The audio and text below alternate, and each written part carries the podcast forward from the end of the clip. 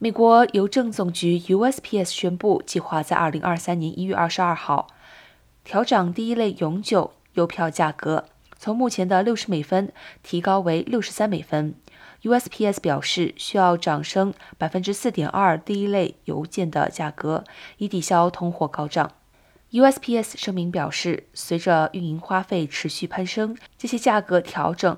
提供邮政局急需的收入，以达成十年期计划，寻求财政稳定。涨价提案已经获得了邮政理事会的批准。新一次的费率调升与上一次的价格变动间隔约为六个月，预计未来仍会持续这样的模式。二零二二财年第三季结束时，USPS 净利为五百九十七亿元，去年同期净损失为三十亿元。